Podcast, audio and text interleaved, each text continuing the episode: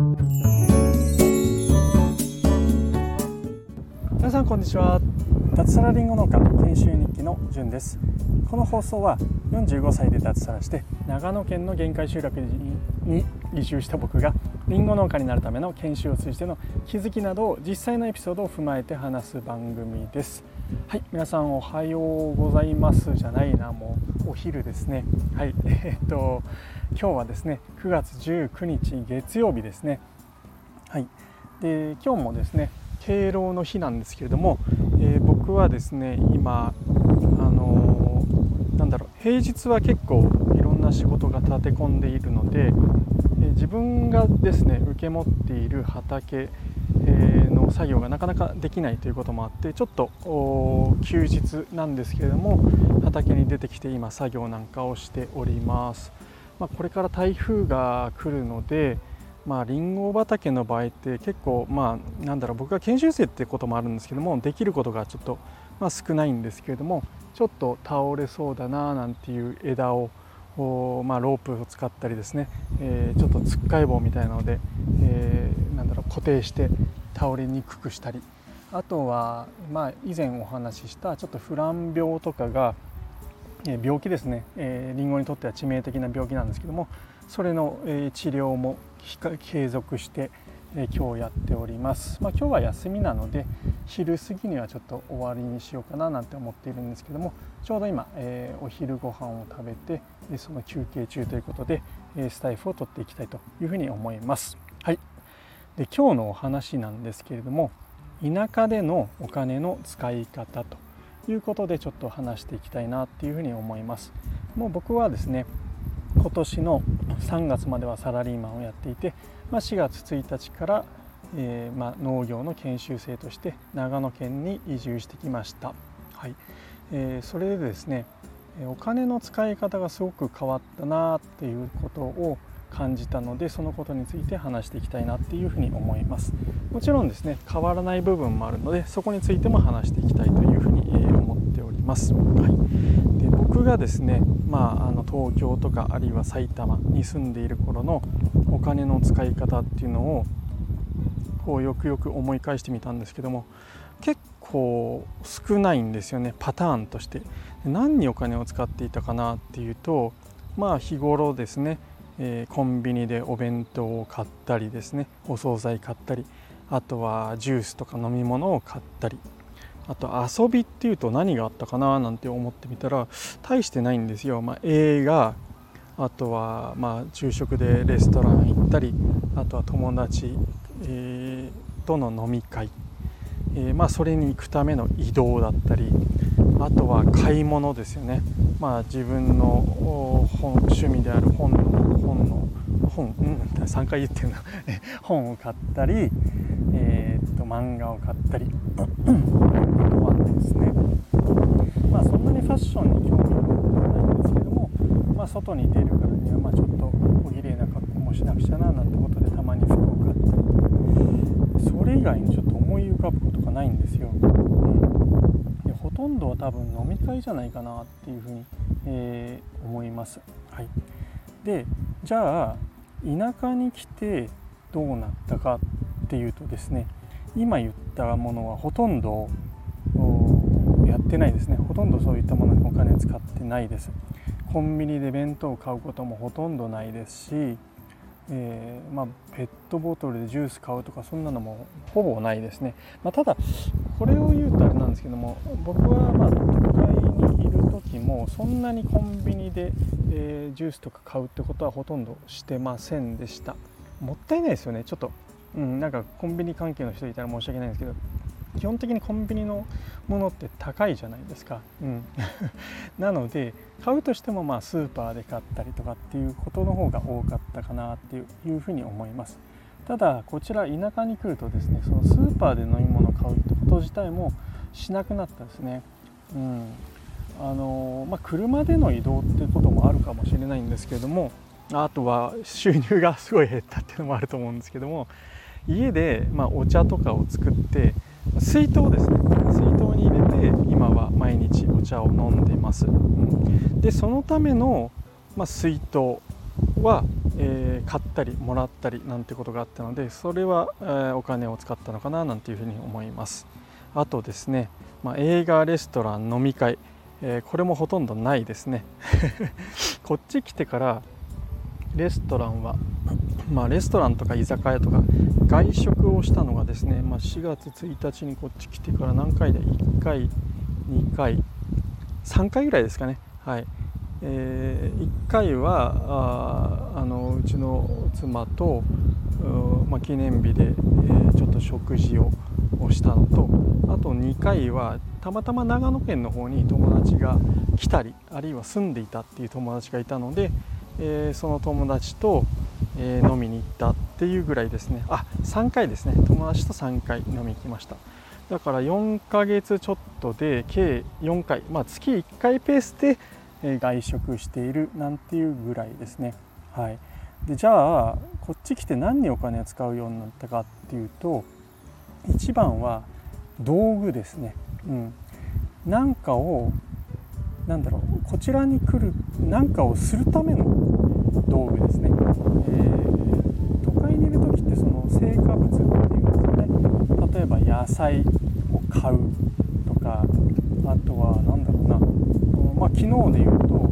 僕はですねエンジンオイルを自分で交換したんですけれどもその交換するためにはやっぱ道具が必要なんですよね油を入れるなんか注ぐ何て言うんですかあのオイルジョッキっていうんですかねオイルジョッキとかあとネジを回すためのレンチとかあそれとまあ交換するためのオイルを買ってそれをオイルを捨てるためのなんだろう固めるテンプルみたいなやつあるあるんですね車用の。それを買ったりしてます。でこれ都会にいた時はどうしてたかっていうと普通に、まあ、ガソリンスタンドだったりディーラーに行ってエンジンオイルを交換してもらってたんですね。これ成果物ですよね。それに対してお金を払っている。で僕はそうではなくてそれをするための道具を買って、まあ、初期投資としては、まあ、ちょっとかかるのでうんとエンジンオイル交換をお願いすると大体4 5 0 0円ですかね。それに対して、えー、初期投資としては多分6 7 0 0 0円ぐらいかかったと思うんですけれどもただ次からはまあエンジンオイルさえ買えば2000円ぐらいで買えばですね、えー、自分でやれるので、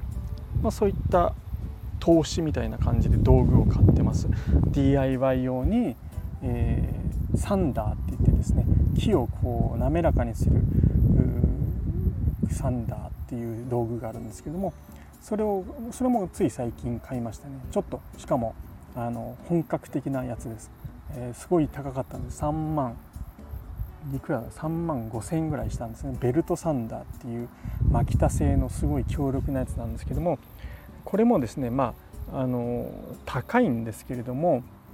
今後僕はですね庭にですねサウナ小屋をちょっと作りたいななんて思っていて、まあ、それはまだ先の話で、えー、ちょっと有名のような話なんですけどもそんなのにも使えるし今直近このサンダーを買った理由っていうのは庭にちょっとウッドデッキを作りたいと思っていて、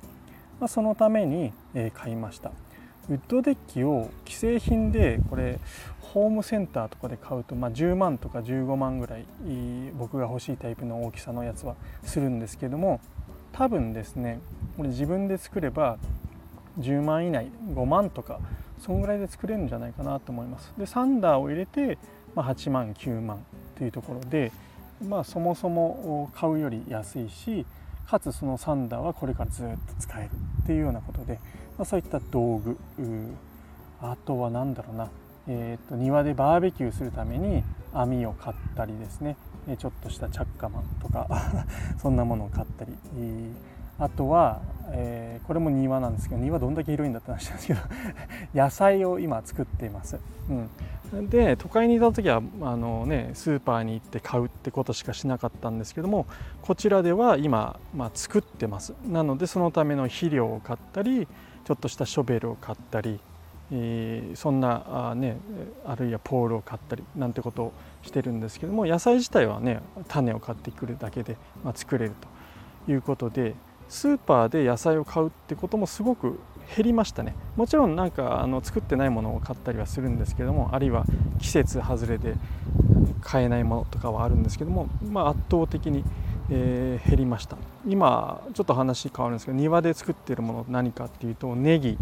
えー、やえー、とですねナストマトオクラさつまいも里芋あとこの間種まいたのが大根人参えー、あとしそも、まあ、自生してたのをちょっと手を加えてつ、えー、ね、食べられるようにあのしたりあとは何かあったかな、うんまあ、そんなものをこう作ってあズッキーニとかも作ってますね、はい、それはもう全部物を買ったんではなくて種を買ってそれを作るための道具を買ってそれを今自分で栽培しているなんていうことをです。じゃあなんかほとんど遊んでないように見えるっていう風に、え、聞こえるかもしれないんですけどももうそれ自体がなんか遊びなんですよね。DIY でこれからウッドデッキ作るとか家庭菜園で野菜を作るこんなの含めて、まあ、それが遊びになったっていうことであの都会で遊びって何だろうなってさっき思い浮かばないって言ったんですけどやっぱ友達と飲み会ぐらいで、まあ、あとはたまに映画行ったりえー、そんなもんだったかなっていうふうに思うんですけれどもそれが今はそういうことはしてないけれども十分楽しくてですね、えー、毎日、えー、DIY とかね大変なこともあるんですけれども、まあ、それすら結構楽しめるなっていうことで、はいえー、やっております。でお金という面で言うと他の遊びもですねあとは山登りとか散歩とかですかね、うん、お金かからない遊びがすごく楽しいっていうことであの収入が下がったっていう話をしたんですけれども下がったんですけれども生活の満足度という意味ではもう断然、えこちらの方がいいなって僕は今思っています。もちろん人それぞれですね。これは向き不向きっていうのがあるのでえ、みんながみんなそれがいいっていうわけではないのかなと思います。あとは年齢とかもあると思うんですよね、え、僕は20代の時にこっちに来ていたらおそらくつまらないなとか思っていた可能性はあるかなっていうふうに、え、思います。はい、でまあお金の使い方ということで今日お話をしたんですけどもそんな感じでこう都会では誰かが作ったものを完成したものをですねこうやって買うっていうことがまあ非常に多かったんですけども田舎に来たらですね、えー、そのなんか成果物であるものを作るためのものそれを買うっていうふうに非常にですねお金の使い方がこう変わったなっていうふうに思ったので今日ちょっとお話をしていましたしてみました。はいえー、まあね今 DIY とかいろいろ人気になってるんでま都会の人でもですね結構そういったことをやっている方趣味でやってる人も多いとは思うんですけども田舎に来るとこの、まあ、スペースの問題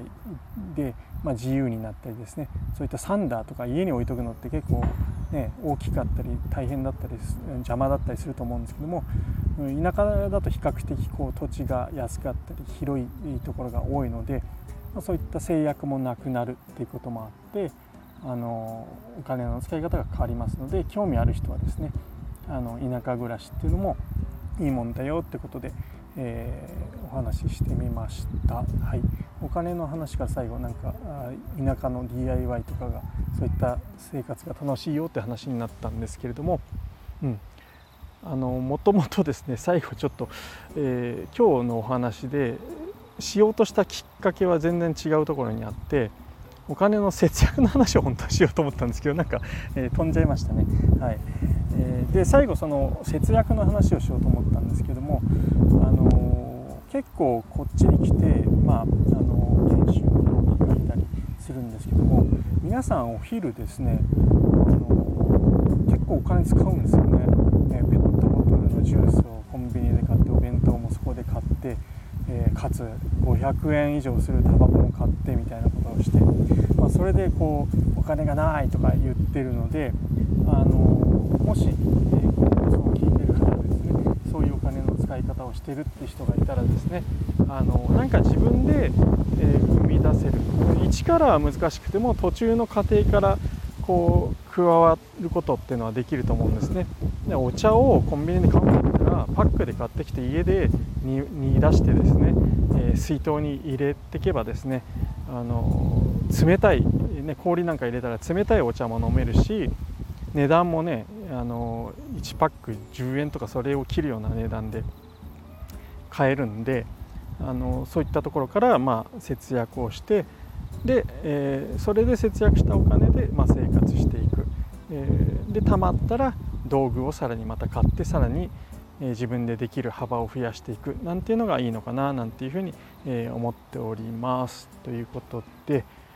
はい、えちょっと取り留めのない話になってしまったんですけれども、まあ、敬老の日ということで、え皆さん、え聞いているとしてものんべんだらりと聞いてるのかななんて思うので、はいえー、雑談めいた話で、えー、今日は終わりにしたいと思います。この後ですね、えー、ちょうどさっきあの知り合いの方から電話が来てですね今梨の収穫をしてるんだけれどもちょっとあの出せないもの傷んだものとかちょっと虫に食われたものとかあの欲しかったらおいでって言われたんで僕梨も大好きなので、えちょっと作業この後りんごの作業が終わったら、うん、すぐ近くの梨園なんでそこに行ってですね、えー、梨をもらってなんかどうも大量にあるみたいで2箱ぐらいあるとかって 聞こえてたんですけども、はい。えー、ちょっと食いきれないかもしれないですけど梨をもらって、えー、来て、えー、取れ取りたての梨を食べながら大量消費するメニューあんのかな？なんか梨でできることあったらそれも料理をちょっと考えてみようかななんていうふうに思っている今日この頃です。この後長野県にも台風が、えー、来るそうなんで今日の未明から明日の朝とかにかけてですかね。はいあのちょっと心配ですけれどもまあ、ね、九州とか四国はもっとひどいみたいなので、えー、皆さん、えー、台風に気をつけて、え備えをしてですね、えー、過ごしていければいいなっていうふうに思っております。はい、えー、僕も家の周りをちょっと準備して台風に備えていきたいと思います。はい、えー、本日のお話は以上となります。それでは今日も楽しく一日になっていきましょう。じゅんでした。ではでは。